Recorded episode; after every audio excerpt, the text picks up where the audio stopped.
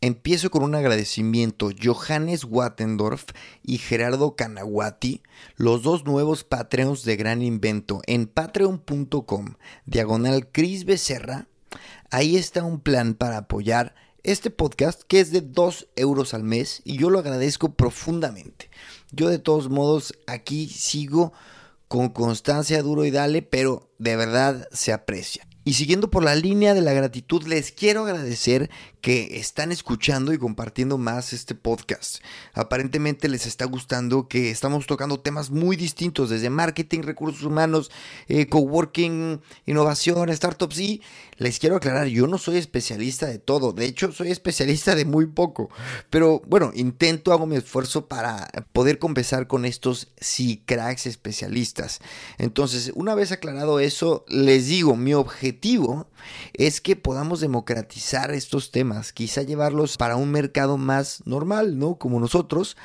Y también otro objetivo es unir eh, al mercado español y el mexicano y el latinoamericano. Yo como mexicano viviendo en España me doy cuenta que tenemos una intriga real de qué sucede de los otros lados del charco. Y precisamente sobre este tema, eh, mi invitado de hoy, Mauricio Pedrosa, viene perfecto. Él no solo es mexicano, sino que es de una tierra maravillosa, que es San Luis Potosí, de donde soy yo, Efectivamente. Pero miren, la historia de Mauricio es increíble. Él es abogado y nunca se imaginó que iba a terminar trabajando de su sueño, que es ser narrador y analista deportivo. Él es especialista en fútbol y fútbol americano y radica en Estados Unidos, pero ha tenido la oportunidad de entrevistar a eminencias como Pelé nada más, Maradona o Kobe Bryant. ¿no? También a Noel Gallagher, dato curioso, el guitarrista de la banda Oasis.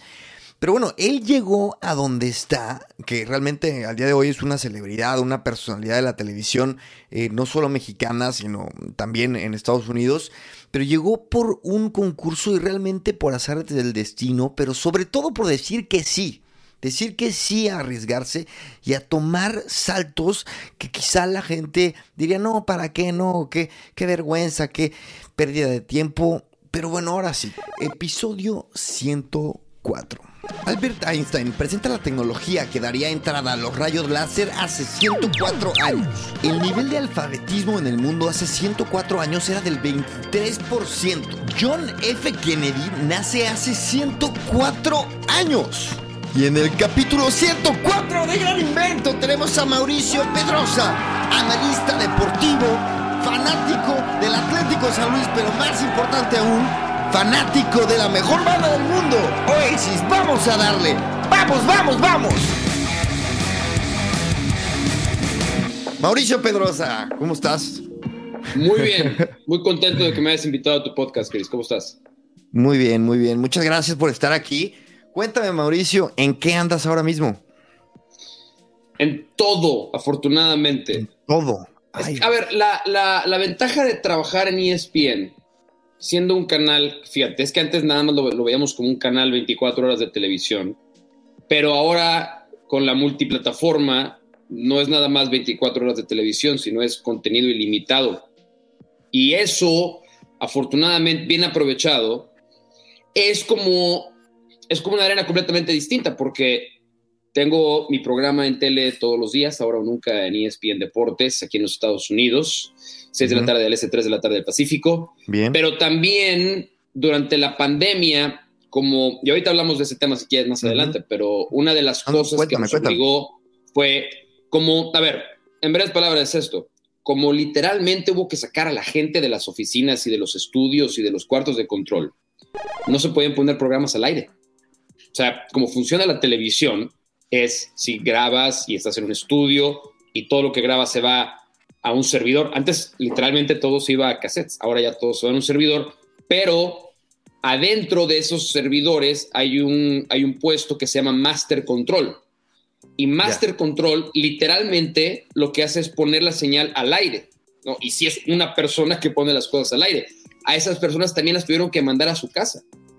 Entonces dejaban correr en televisión pues, cosas ya pregrabadas que no se necesitara tener a alguien trabajando ahí. Entonces nos sacaron del aire a todos los programas, en, lo que se pensaba cómo solucionar el tema.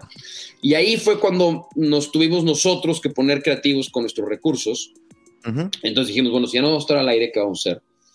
Pues vamos a eh, lanzar, vamos a generar un canal de YouTube, ¿no? Porque no quedaba no de existía, No, o sea, no existía teníamos, no habían Teníamos un canal de YouTube, pero literalmente era una videoteca.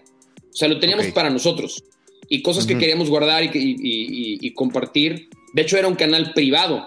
O sea, no, no, tenía nada pública. Ya. No, no, no, no. Entonces dijimos, bueno, vamos a ver cómo nos va con eso. Entonces, a lo que voy es, cuando me, me preguntabas en qué estoy, pues esa es mi principal, mi principal asignatura de, en ESPN, porque soy host del programa, tengo un co-host que es Hércules Gómez, que fue futbolista, eh, ya tenemos dos años y medio con el show, entonces eso es lo principal, pero pues, como estamos todavía trabajando desde casa, eh, sigo haciendo muchas cosas para otras producciones de ESPN, para el canal de YouTube de ESPN Deportes, para ESPN México, ESPN en inglés, he hecho partidos de fútbol, de básquetbol, el draft de la NFL. Entonces, la respuesta fácil a tu pregunta es en todo, afortunadamente. O sea, ¿me podrías decir que en un año pasaste de ser host de televisión, analista deportivo, a youtuber y todo, todólogo?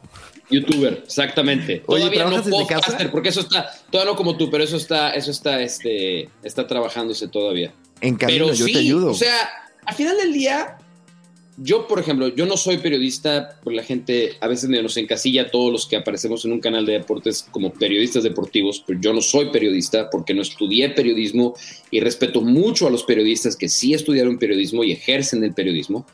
Yo soy un comentarista deportivo y hoy en día los comentaristas deportivos tenemos la fortuna, los que lo saben aprovechar bien, de llegar a distintos públicos en distintas plataformas. Porque una cosa es el público que te escucha en un podcast otro es el que consume tu contenido en YouTube, otro es el que te ve tradicionalmente en televisión, otro es el que lee el periódico o lee las columnas en páginas de internet. Entonces, ¿Tienes eh, algún medio que te haya sorprendido, que te haya gustado, algo que no hayas experimentado antes?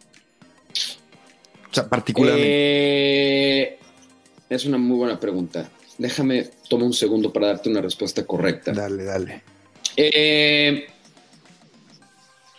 ¿sabes qué? Sí, estamos haciendo un par de segmentos a la semana exclusivamente dirigidos a redes sociales muy enfocado en Instagram, que son muy, muy cortitos. Son de no, procuramos que sea entre un minuto 30 y un minuto 45, ¿no? Es un segmento que le pusimos Dime que no, en el que yo tiro una aseveración con la idea de que de despertar una reacción en la gente. Y la cantidad de gente que consume ese contenido fácil de digerir en un minuto 40, me sorprendió lo bien que le va. Le va muy, muy bien. Lo empezamos a hacer literalmente como un experimento y ahora ya lo, ya lo tenemos hecho todos, o sea, todas las semanas lo hacemos. Entonces, ese contenido, la verdad, sí, yo no me esperaba que fuera a tener el éxito que ha tenido. ¿Qué porcentaje de tu día es para televisión? Muy alto. Eh, todavía es arriba, es más de la mitad, seguro, y yo diría que dependiendo, o sea, sí, por lo general te diría que dos, un 60%. Te a decir dos terceras partes, pero tal vez es un 60%. Ya. Todavía. Oye, tienes una historia, Mauricio. Tienes una historia y aparte un pedigrí importante, pero tienes una. Lo digo porque evidentemente somos potosinos, pero. Obviamente, gracias a Dios. una historia increíble, güey, que la verdad no puedo pasar por alto. O sea, Cuéntame, ¿cómo, ¿cómo llegaste bien chavito al trabajo de tus mm. sueños? Hace 15 años exactamente, por estas fechas, yo entré a un concurso que lanzó ESPN. Eh, cuando digo ESPN Deportes, me refiero al, canal ESPN en Estados Unidos. Así se, así se distingue, es ESPN Deportes. Si no, haré la referencia a ESPN México, nada más para distinguir las zonas y los, que es un poco como Game of Thrones, ¿no? Porque luego son como reinos y luego se pelean entre ellos y eso es otra historia, pero es muy divertido además. Pero entonces ESPN Deportes lanza en el 2006 su versión de Dream Job, que Dream Job fue un programa que hizo la otra parte de Game of Thrones ESPN doméstico, que sí ESPN en inglés, el, The Mothership, como le llamamos también, que ya había lanzado tres temporadas en inglés y había, había tenido tres ganadores y el premio a esos ganadores era darles un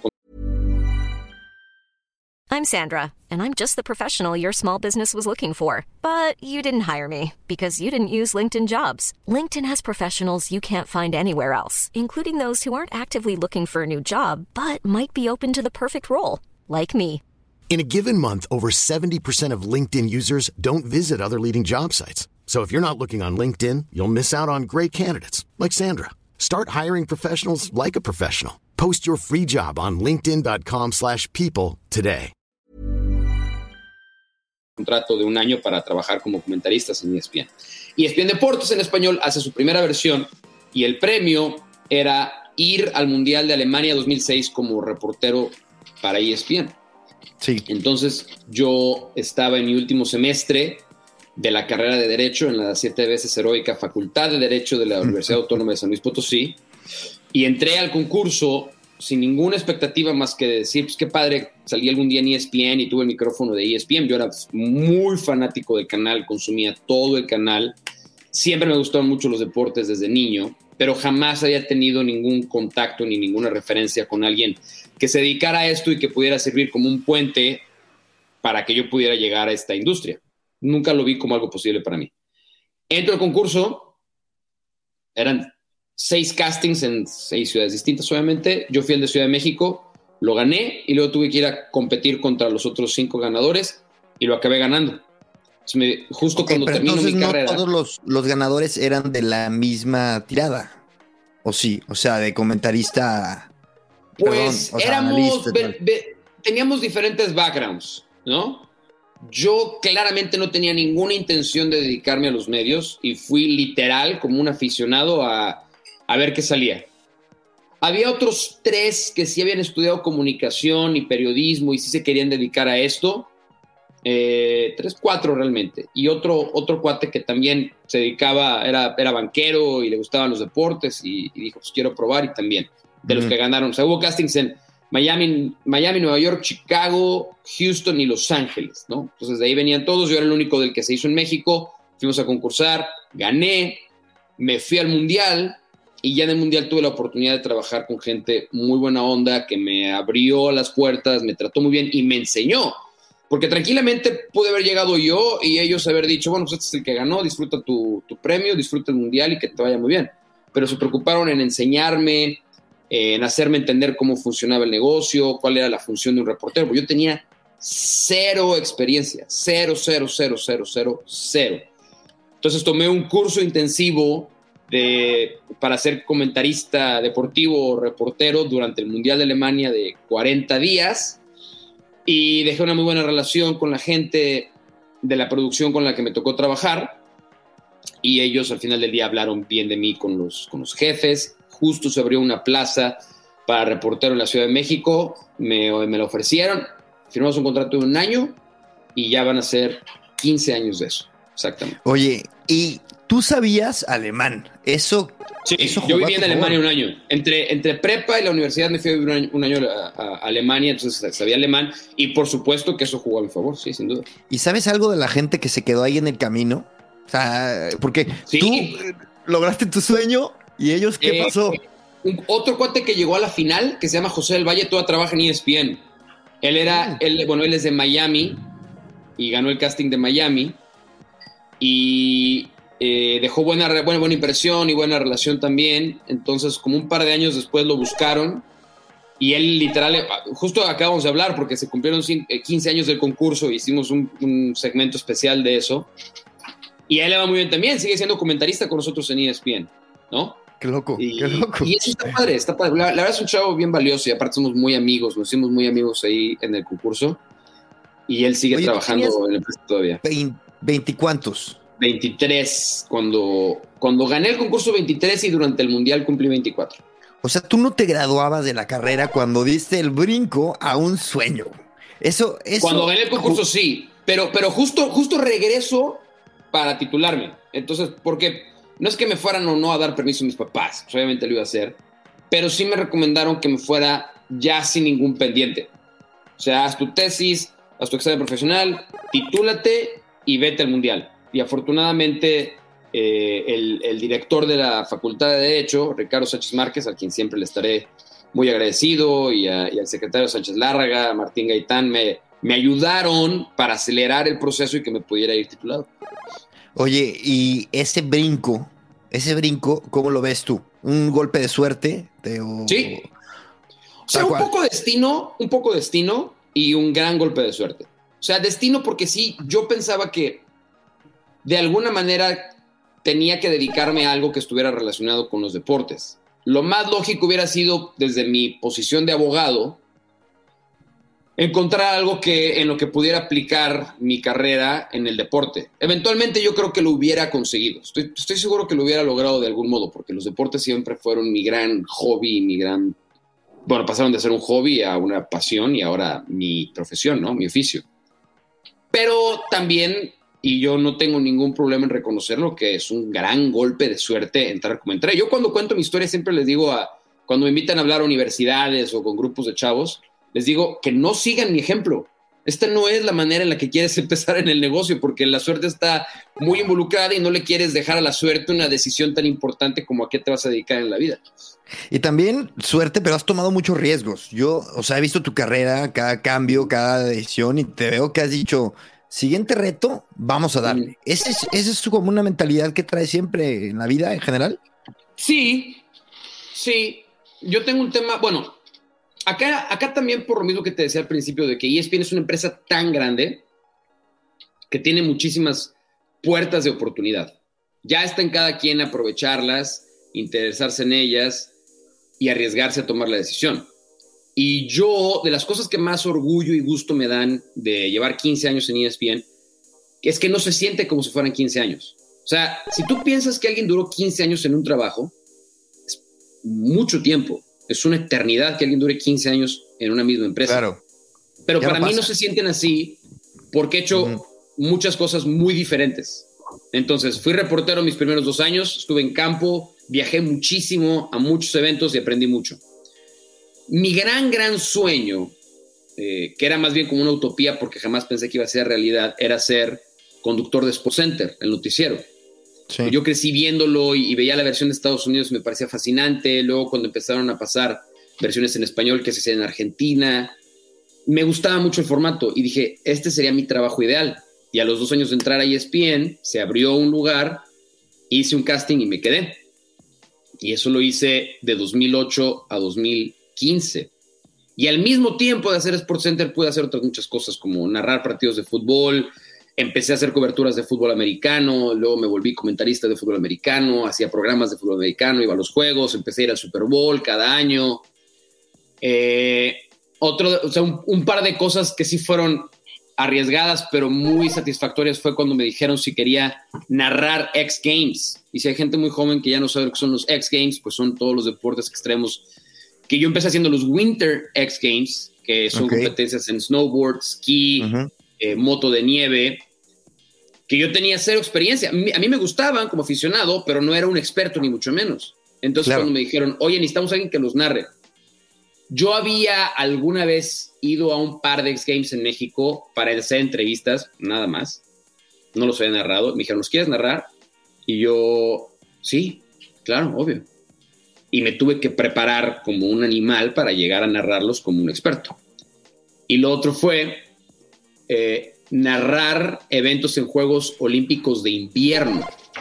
Entonces son esos pequeños detalles que la empresa ofrece y que yo nunca le he dicho que no. Y probablemente pues, el más drástico fue cuando eh, me ofrecieron mudarme de la Ciudad de México a Los Ángeles para primero ser parte de un proyecto que ya estaba, que era Nación ESPN, que era, es, o sea, siempre es arriesgado cambiar tu vida por completo, ¿no? O sea, dejar lo que ya tienes, una ciudad, yo me iba a casar justo en ese momento, entonces ya mi en ese entonces novia decidimos mudarnos juntos, regresamos a casarnos después a México, entonces era también un cambio profesional y personal muy agresivo, eh, con riesgos calculados, pero riesgos al mismo tiempo, porque también para mí representaba una oportunidad padre que era trabajar todos los días con David Feitelson, que es alguien a quien yo crecí admirando y siempre, y teníamos muy buena relación.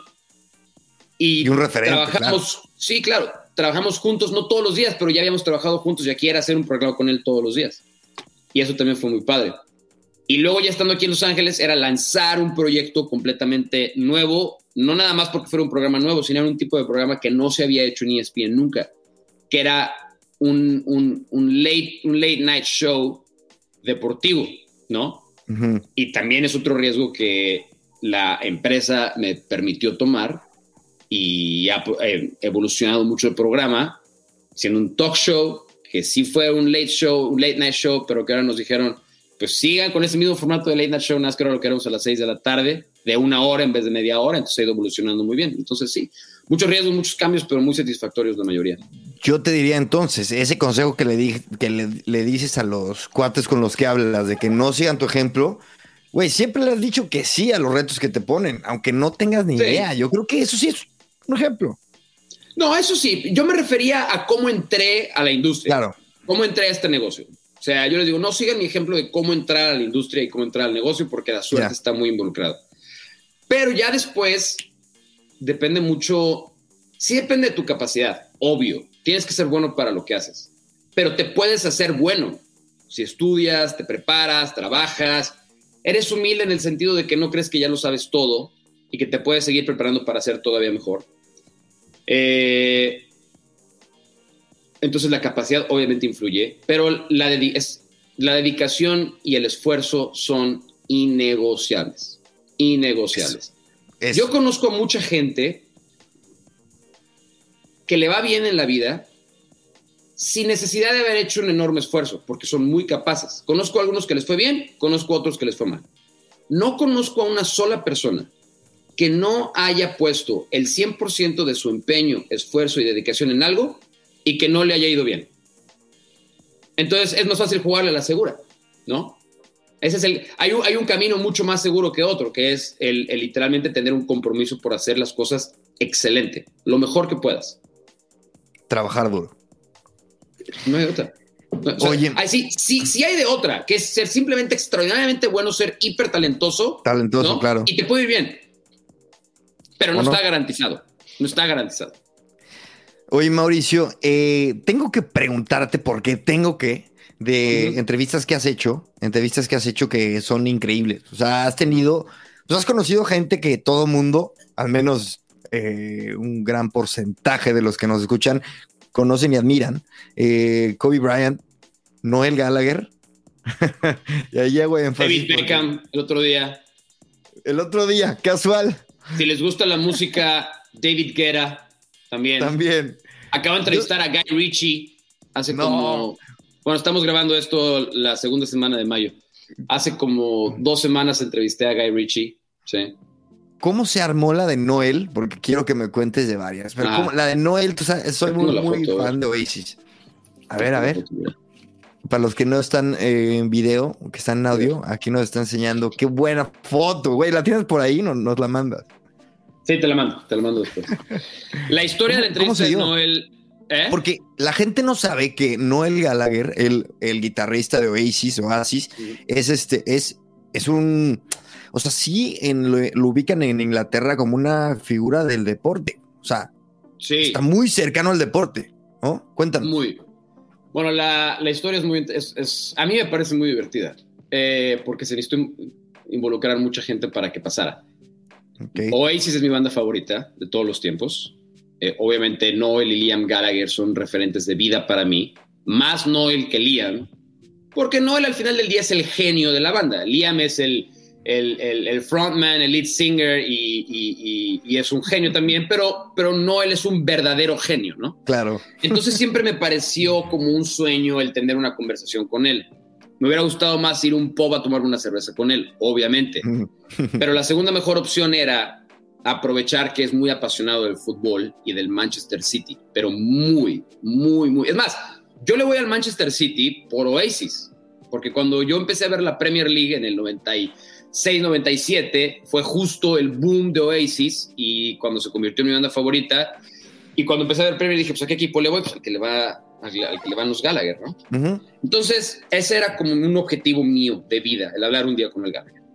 Entonces se separa Oasis y hace Noel la primera gira como solista en el 2012 y veo las fechas anunciadas para el concierto de México. Compro boletos, obviamente, y ahí se me prendió un poquito el foco de decir, pues, ¿cómo podré llegar a él para entrevistarlo? Y yo había entrado en, YouTube muchas veces a ver entrevistas que él había dado a, en Inglaterra, a los mejores programas de deportes, iba de, cada vez que pasaba algo le hablaban por teléfono y tomaba la llamada y era muy apasionado de opinar sobre Manchester City. Entonces, busqué a un muy buen amigo mío, Sopitas, que yo sé que está muy bien contactado y colocado en la, en la industria de la música, y le pedí el favor. Le dije, ¿tienes alguien o conoces a alguien con quien pueda llegar a, management de, de, Noel para pues, solicitarles una entrevista? Y muy amablemente me mandó un par de contactos. A través de los contactos llegué con el, con el manager de Noel y le mandé un correo tal cual, diciéndole, Mauricio Pedrosa, ESPN, sabemos que Noel es muy apasionado del fútbol, del Manchester City, viene a México, nos encantaría tener la oportunidad de platicar con él sobre su pasión por el Manchester City, su gusto por el fútbol, la actualidad del equipo, este, y, va, esto sale en las, plataformas de ESPN, va a salir la charla dominical de Sports Center, que es como el segmento de entrevistas más importante eh, por, por semana que había, creo que ya no existe el segmento, ahora pues por otro tipo de plataformas. Y ya, y lo mandé, ¿no? Dije, pues que sea lo que tenga que ser. Y al día siguiente recibo el mensaje en respuesta diciendo, eh, Mauricio, gracias por tu correo. No, él está muy interesado en hacer una entrevista con ESPN, así es que vamos poniéndonos de acuerdo. Este, fui a hacer unas cucarachas de celebración en mi cama porque no lo podía creer. Yo honestamente dije, es un long shot y pues ni lo van a ver mi correo, ni me van a contestar, o si me contestan es pues gracias, pero no gracias. Y eh, honestamente no esperé que me fueran a decir que sí. Y dije, wow, ok, entonces, en ese tiempo, uno de los productores, que de hecho había sido mi productor en Alemania y nos hicimos muy cuates, Octavio Gallegos, era mi roommate ahí en la Ciudad de México, en la Condesa. Y le dije, oye, Tabo, pues no le dije a nadie, pero pedí hacer una entrevista a Noel y me dijeron que sí.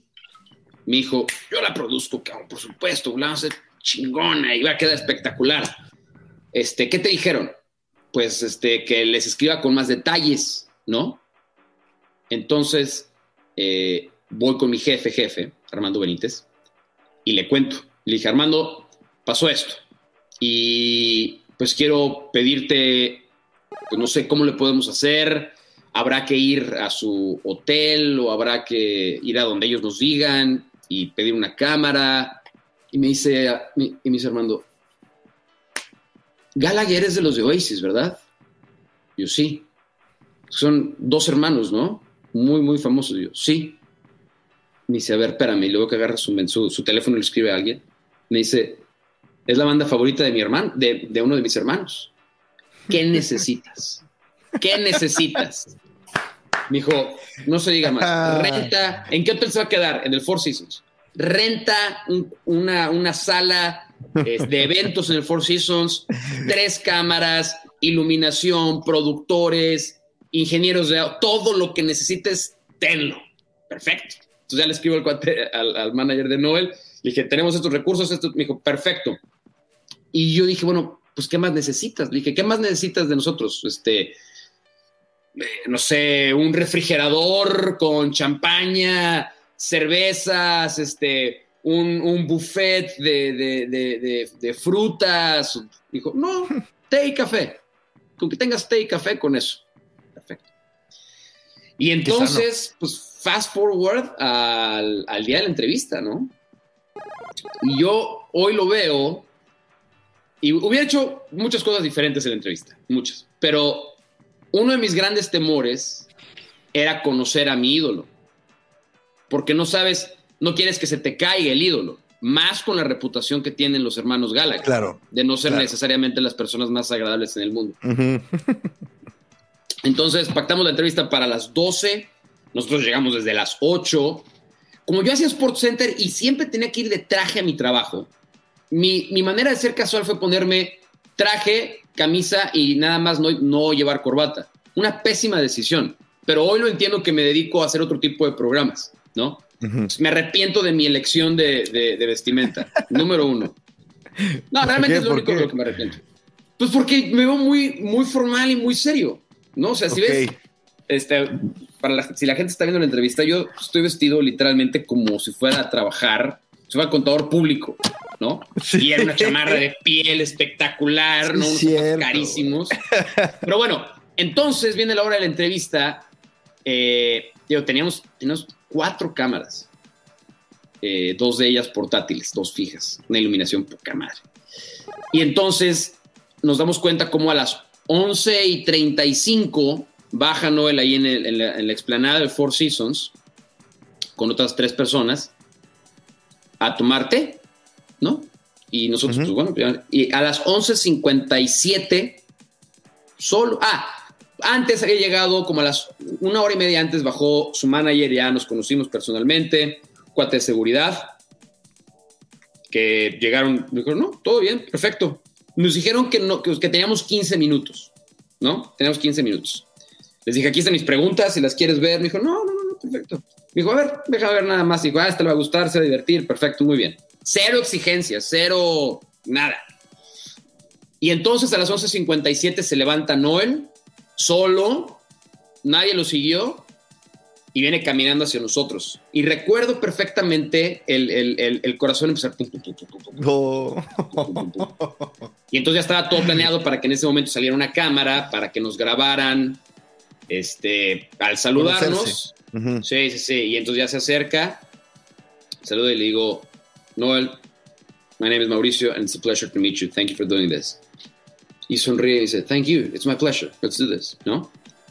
Y entonces ya así como cuando lo vi buena onda, me relajé. Esa fue la primera buena señal. Dije, viene, en buen, viene, viene en buen plan.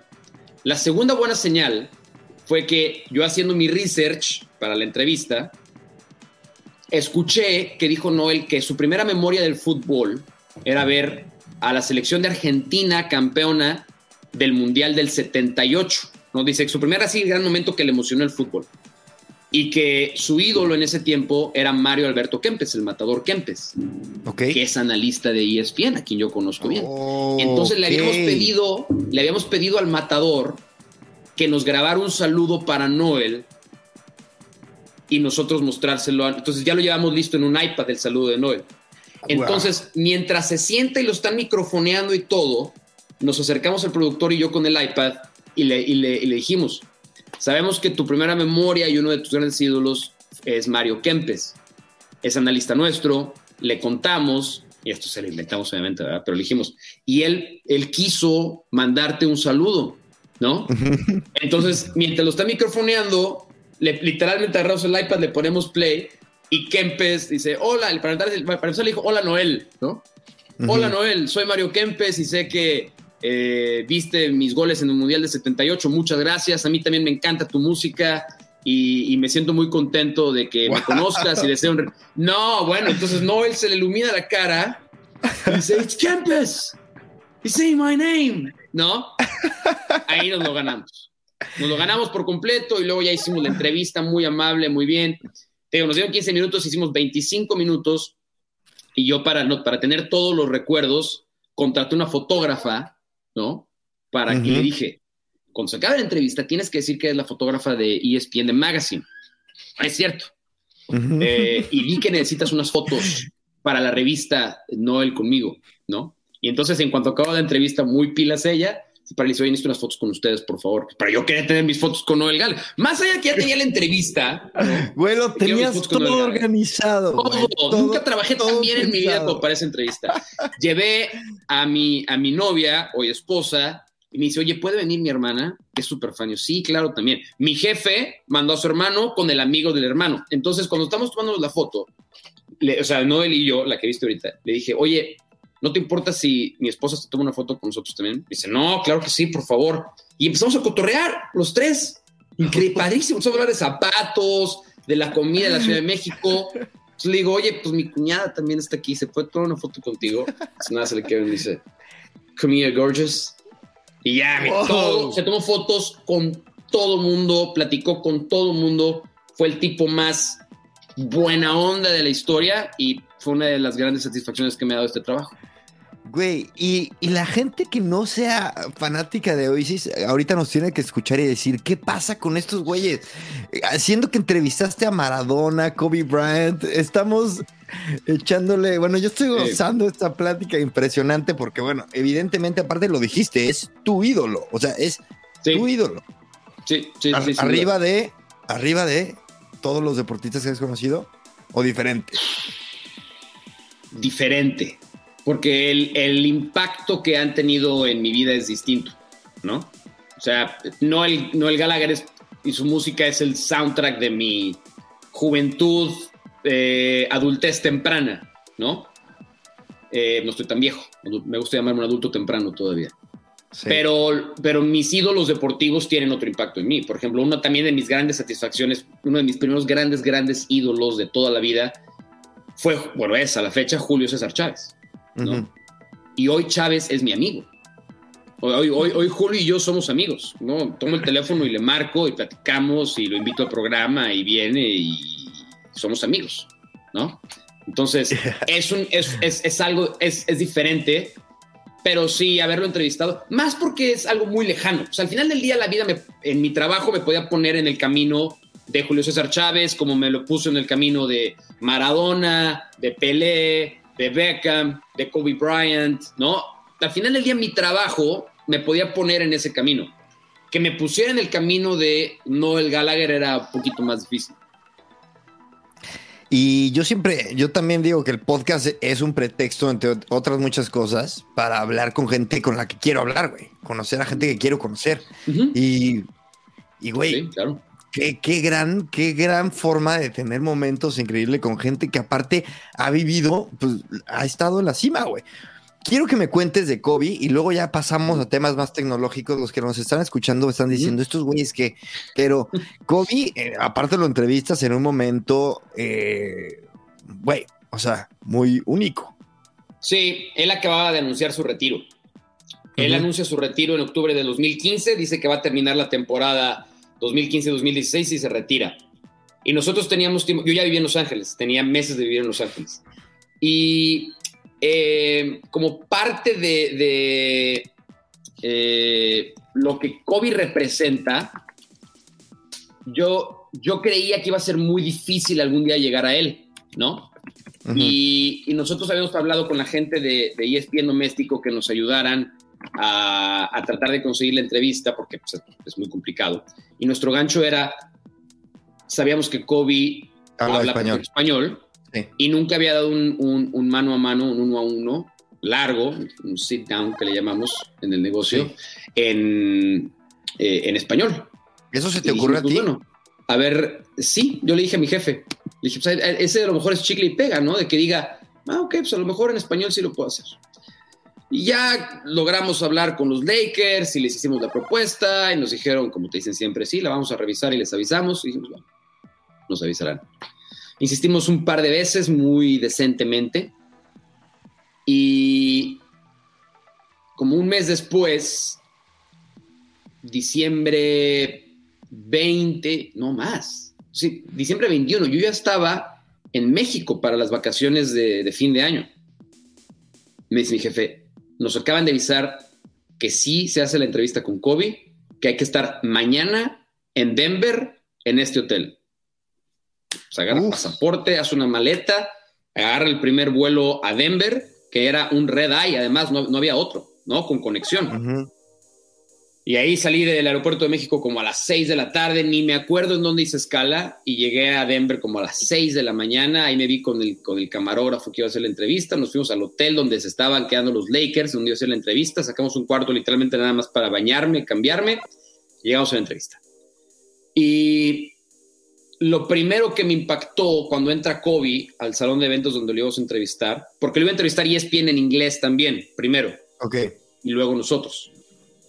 Lo cual salió muy bien porque nosotros nos dio tiempo literalmente para pescar a nuestro camarógrafo, lanzarnos y no era, no teníamos tiempo para la producción que hubiéramos querido, pero como íbamos con ESPN en inglés, les preguntamos si, nos, si nos podemos literalmente colgar de su equipo para, para poder hacer una, eh, una entrevista utilizando sus recursos, nos dijeron que sí. Perfecto. entra Kobe y obviamente lo primero que te impacta es su tamaño. Es mucho más alto de lo que lo ves en la tele. Mucho, mucho más delgado. Muy, muy, muy delgado. Eh, pero es el, es el tipo de personas que independientemente de la apariencia física, del tamaño, es ese tipo de personas que cuando entra a un lugar, todo mundo, se, todo mundo deja de hacer lo que está haciendo. Es una figura inevitable, o era una figura inevitable Kobe. Y eso me impactó porque habíamos unas 20 personas de producción.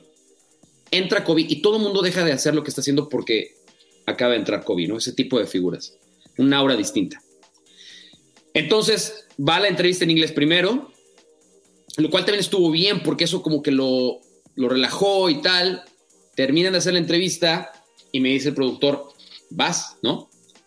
Entonces voy y me presento eh, y, le, y le digo, bueno, primero gracias por hacer la entrevista en español. Le dije, si en algún momento no te sientes cómodo con las respuestas en español o lo que sea, podemos hacerlo en inglés. Yo hago las preguntas en inglés o en español, o si quieres contestar en inglés, no te preocupes. Haz de cuenta que le menté la madre, ¿no? Me dijo, yo estoy aquí porque la entrevista se hace en español. Entonces tú me vas a hacer las preguntas en español y yo te voy a contestar en español. Wow. Perfecto. Muy bien. Y empezamos a hacer la entrevista y hubo un montón de cosas que me marcaron para siempre de esa entrevista. La primera es que entiendes por qué hay personalidades muy distintas y tan sobresalientes de otras. Porque Kobe era, era tan bueno para todo que hasta para contestar hacía su mejor esfuerzo por darte la mejor respuesta. No daba una mm. respuesta por salirse del paso o por cumplir con la entrevista. O sea, estaba completamente comprometido con dar la mejor entrevista que hubiera dado en su carrera. O, eso, o por lo menos eso a mí me hizo sentir. Y después de ver la entrevista varias veces se nota. Y estaba completamente enganchado, dando respuestas eh, muy buenas. O sea, jamás se me olvida Conectado, entregado. Totalmente. Y le pregunto, ¿qué es lo que más has disfrutado de todo? Se le dije, has ganado todo, Juegos Olímpicos, títulos, MVPs, eres considerado uno de los mejores en la historia, pero ¿qué es lo que más has disfrutado tú? Entonces se tomó literalmente como 20 segundos para contestar, porque quería dar una, respuesta correcta, ¿no? Se quedó así, 20 segundos. Al grado de que el principio de su respuesta es, ¿cómo se dice journey? Y le digo, el camino. Me dice, el camino. No los anillos, no los títulos, el camino porque era día a día y cada día yo podía ser mejor y siempre pensé que podía ser mejor de lo que fui el día anterior. Y yo, puta, qué respuesta, ¿no? O sea, es, entiendes, entiendes todo, todo este tema de mama mentality, lo entiendes de una conversación. Y más cuando se acaba la entrevista, cortamos, eh, se acerca y me dice, ¿cómo lo hice? ¿Qué tal estuvo mi español? ¿Cómo lo puedo mejorar? Y yo, pues, por eso es quien es este cuate, porque hasta para contestar en español quiere ser mejor. Y quería retroalimentación de yo, o sea, mía, para decirle cómo contestar mejor en español. Me marcó para siempre y, y, obviamente reviví mucho la entrevista a partir de que murió en enero del año pasado y entiendes muchas más cosas de por qué, por qué fue quien fue, por qué ganó lo que ganó. Cuate ganó un Oscar. Se nos olvida, pero, es, pero, pero, pero, pero ganó un Oscar por, por Dear Basketball, ¿no? Sí, ganó un Oscar por Dear Basketball. Él escribió un corto, eh, la música se la hizo, eh, ¿cómo se llama el que hace todos los scores de las, de las películas de Star Wars? ¿Frank Williams? Uy. Creo que sí. No sé. A ver. Ahí sí me agarraste. Quiero dar el nombre correcto. Pero, o sea, eh, hizo, hizo una, una, una, producción brutal. Eh, John Williams, John Williams. Eh, que de hecho a mí me tocó verla en vivo aquí en el Hollywood Bowl cuando la presentó, porque John Williams hace conciertos con todo el score y la música que hace, y sale Kobe Bryant a presentar Dear Basketball y gana un Oscar por eso. ¿Lo entiendes? De, esa, de platicar 20 minutos con él me quedó muy claro y me marcó para siempre esa entrevista.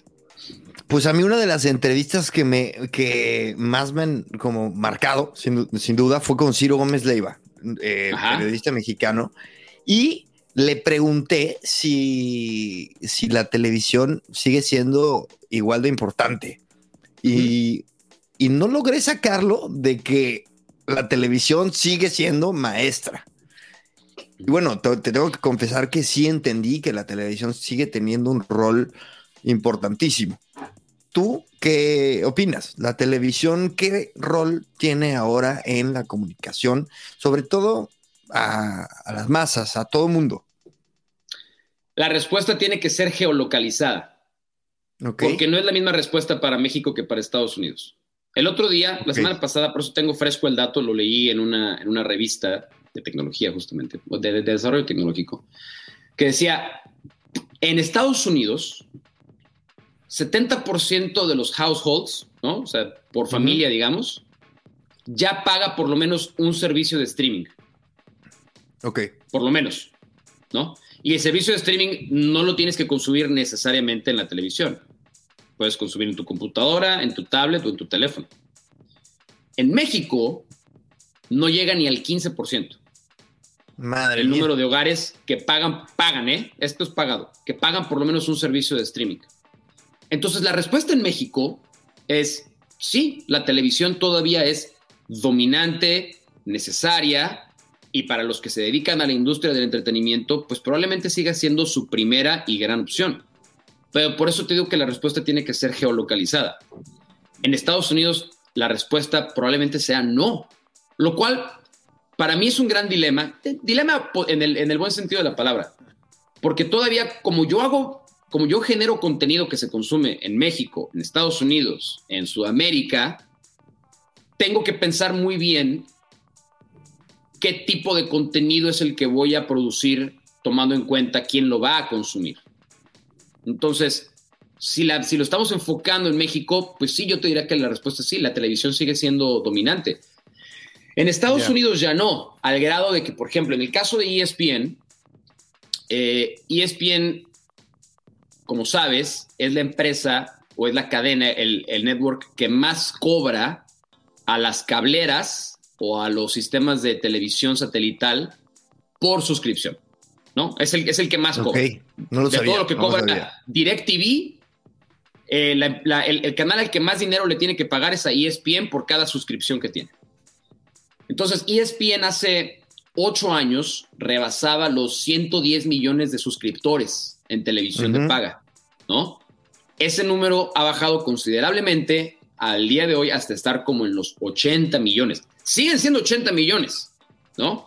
Pero en vez de ser una tendencia a la alta, es una tendencia a la baja. Pasó de 110 a 80. En cambio, la plataforma de ESPN Plus, que es el Direct to Consumer, el, over the top, eh, está en un aumento y está en un crecimiento vertiginoso. Y hacia allá va. Entonces, seguramente también las suscripciones de tele van a bajar. ¿Cómo? Es un ecosistema, también me imagino. Tú lo has dicho cuando empezamos la, la plática, que pues, tú estás tú estás generando contenido. Al final tú ya eres no un, no un presentador de televisión, sino un presentador de contenido para el medio que se ponga, ¿no? Exactamente. Y a mí me parece padrísimo, la verdad. Me fascina. Porque muchas veces con, con eso tienes mayor control de tu contenido. Y eso me parece fantástico. Y, no que no me guste lo que hiciera antes ni nada, pero, ¿sabes? Quizá también te da cabida a ser más creativo. O sea, puedes hacer algo. Tienes que. Para un medio. Bueno, tienes que. Sí. te obliga. Y, cuéntame, ¿en qué, ¿en qué has tenido que ser, que, que forzarte a ser creativo? Bueno, ha sido el último año a partir de la pandemia. Ya estábamos en un proceso creativo muy exigente desde el momento en el que lanzamos el nuevo programa, ahora o nunca. Por lo mismo que te decía que era un contenido totalmente distinto a lo que ESPN había producido. Nunca había producido un programa así. Entonces era un reto bien importante y es un ensayo y error constante. Vamos a ver si esto funciona. Si funciona, vamos a hacerlo bien y vamos a hacerlo mejor. Si no funciona, lo podemos modificar para que funcione o de plano lo descartamos, ¿no? Y así ha sido nuestro proceso creativo interno en nuestro equipo de producción en Ahora o Nunca. Pero pega la pandemia, nos quedamos sin tele y teníamos dos opciones. O aprovechar el descanso para que cuando nos regresaran a la tele siguiéramos con ese mismo proceso creativo, o ponernos todavía más creativos, ya no nada más en el contenido, sino en la forma en la que presentamos el contenido. Entonces, en un lapso de dos meses, pasamos de el primer día que pegó la pandemia y que nos mandaron a nuestra casa, el siguiente día, es decir, nunca dejamos de producir, ni un día, y eso me da un orgullo tremendo y un reconocimiento total a mi equipo de trabajo. No dejamos de producir un solo día. Al día siguiente fue, pues vamos a hacer un Instagram Live. ¿no? Es lo único que tenemos al alcance y lo rápido. Entonces pasamos de hacer un Instagram Live desde la cuenta de ahora o nunca con algún invitado, hicimos a un boxeador, creo que fue Abner Mares, el boxeador al que tuvimos como invitado.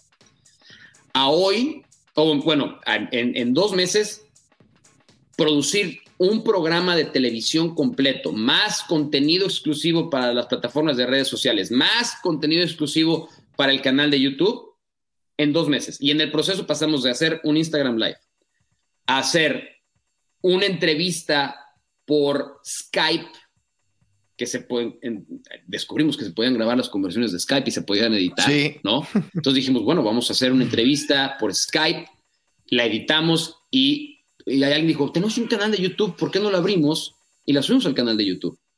Ah, perfecto, vamos a abrirlo. Pack. Entonces pasamos de el Instagram Live a grabar las entrevistas en Skype a hay una madre que se llama Zoom. ¿Por qué no usamos Zoom? Estaba mejor. Ah, pues, perfecto, vamos a usar Zoom. Y empezamos a hacer entrevistas por Zoom. Y luego alguien dijo, pues podemos hacer un segmento del programa en Zoom, lo editamos y lo subimos al canal de YouTube, como si hiciéramos un programa normal. Excelente. Y luego alguien se encontró una plataforma que se llama Vimix, ¿no?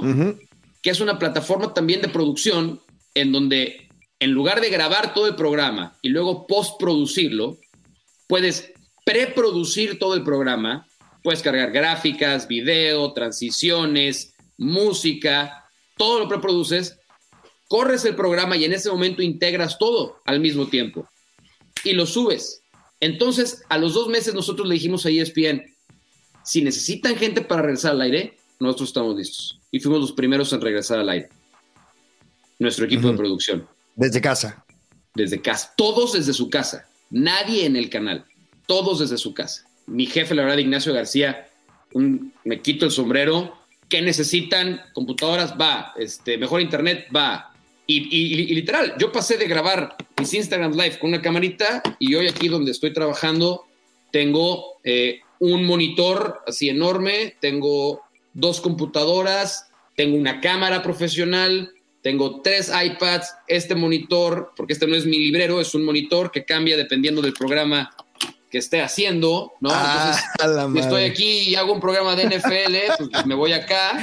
Güey, estuve engañado 50 Todo minutos. El mundo. O si quiero aparentar que estoy en un este, eh, departamento alto en Los Ángeles y que tengo vista al skyline de downtown en Los Ángeles, pues pongo eso, ¿no?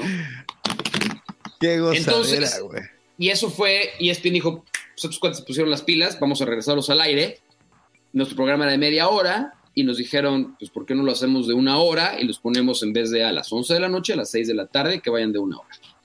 ¿Y, ¿Y cuánto tiempo seguirá este tema así? Para ustedes, ¿tienen claridad o no? No sabemos, no hay una fecha. Bueno. Aquí en Estados Unidos las, las vacunas han avanzado en un nivel muy, muy positivo. Eh, y yo mi cálculo es que tal vez para julio comencemos a regresar a los estudios, no sé en qué capacidad.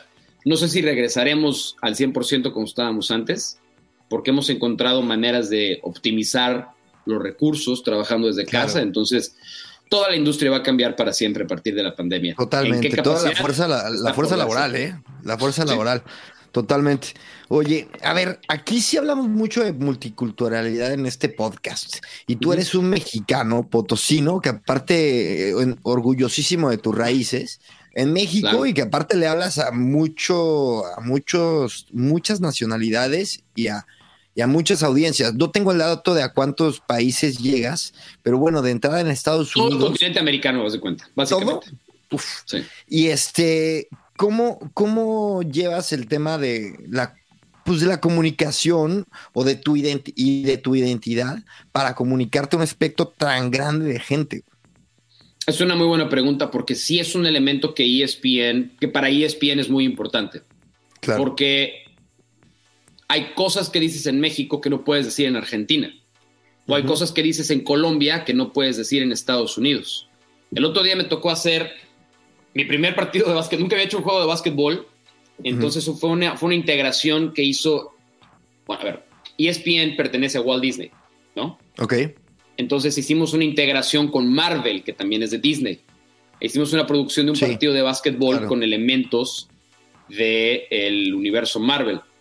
Entonces me pidieron que yo narrara el juego y mi analista es un exjugador argentino, Fabricio Oberto, eh, campeón olímpico, campeón NBA. Y entonces, durante el juego, en esta integración Marvel, dije, mira, acaba de tirar un ladrillo como la mole, ¿no? Y dice, ¿la mole o la masa? Porque en Argentina a la mole le dicen la masa.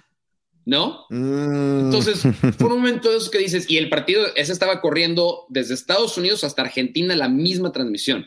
Entonces, nos estaban escuchando en todo el continente.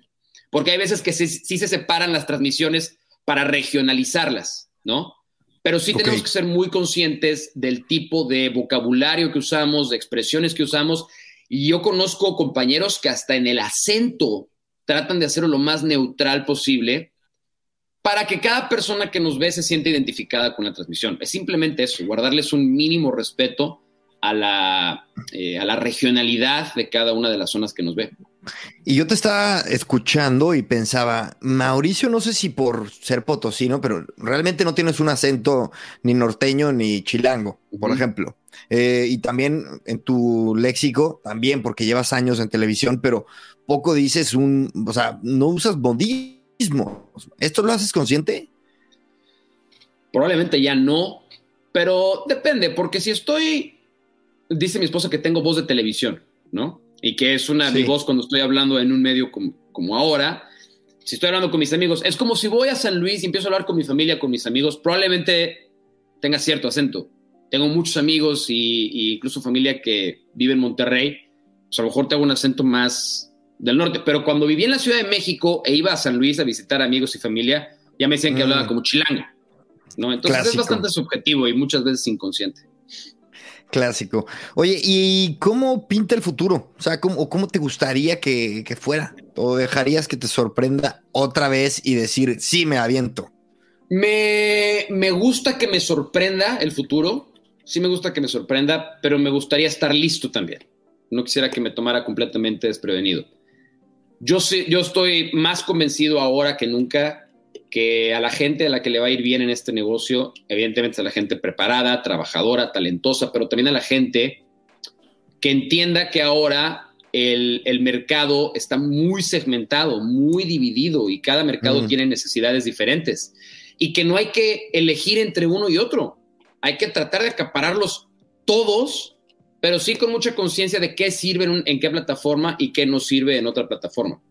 Entonces, hay, hay podcasts que están perfectamente bien hechos porque entienden quién y cómo consume podcasts, ¿no? Eh, el canal de YouTube no puede ser una extensión de un programa de televisión, no puede ser, o sea, no, no puedes tú grabar un programa de tele y nada más correrlo en YouTube. Nosotros lo estábamos haciendo porque no sabíamos bien cómo hacerlo y ahora cortamos ciertos segmentos para que queden hechos a la medida de YouTube. Y, eso la verdad me parece un ángulo padrísimo. A mí me, parece un reto extraordinario en nuestro negocio, porque va a exigir mayor creatividad, porque sí creo que va a, demandar o a, o hacer muy claro quién está preparado para los cambios y quién no. Y, van a ser tiempos bien interesantes. La industria de la comunicación deportiva está pasando por un momento muy difícil, se han perdido muchos trabajos, como en todos los negocios. No, no, no es, no es, no es privativo de nosotros, pero está cambiando mucho, como no había cambiado en los últimos 20, 25 años. Por lo menos a mí en 15 años nunca me, había tocado ver tanto reajuste en la industria y en el negocio. Claro. Y al final de cuentas habrá que estar preparado para ello, pero sí creo que van a ser retos bien padres. A mí por lo menos me emocionan. Me gustan mucho todo este tipo de plataformas diferentes y contenido diferente porque te obliga a ser más creativo. Así de sencillo. Señor, muchas gracias. No me cuelgues, pero sí nos despedimos. ¿Unas palabras? ¿Te quieres despedir? Bueno, gracias por invitarme. Te felicito que además eh, hagas, tengas este recurso para, para interesar a gente que yo sé que está mucho más clavada en el tema de desarrollo de tecnología y de innovación, pero que la tecnología y la innovación están en todos los campos. Entonces, no, importa, no importa lo que te dediques, la tecnología y la innovación hoy son parte fundamental de cualquier empresa, de, cualquier empresa y de cualquier industria. Y a ti te conozco hace muchos años, conozco a tu familia hace muchos años. Entonces me, me alegró haber recibido tu, tu, invitación y, y, ojalá que no sea la última. Y fíjate que con eso que, que, cierras, yo empiezo, porque esta intro ya la grabé, un poco porque voy ahí con los tiempos justos, y les hablo de, de lo importante que es abordar muchos, muchos temas. Estoy tocando muchos temas y está llegando mucha gente y eso se aprecia. Y también aclaro que no soy especialista en nada. Me pongo a hablar aquí de ESPN y luego mañana hablaré de otra cosa. Y esto es, este, es el concepto del podcast. Pero bueno, Mauricio, muchas gracias. Señor, nos despedimos de otra entrevista más de Gran Invento. Adiós.